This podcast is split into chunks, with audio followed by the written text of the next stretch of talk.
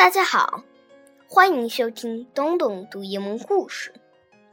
今天我要讲的故事叫《两只乌鸦数数》。一只大乌鸦和一只小乌鸦一边飞一边数它们看到的景物，它们数的可有趣了。我们也来一起数吧。Two crows counting.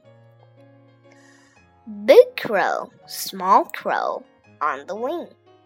Counting, counting everything. One sun rising. Two shadows gliding. Three people rowing. Four trees blowing. Five cats lapping. Six socks flapping seven herons waiting, eight geese parading, nine farmers haying, ten children playing. Small crow, big crow, home they go, counting things they see below. Ten children snoozing, nine farmers snoring, eight geese resting, seven herons nesting, six socks hardly stirring.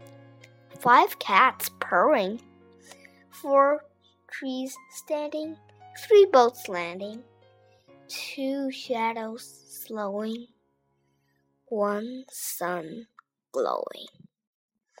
Big crow, small crow, dreaming deep, counting nothing, fast asleep.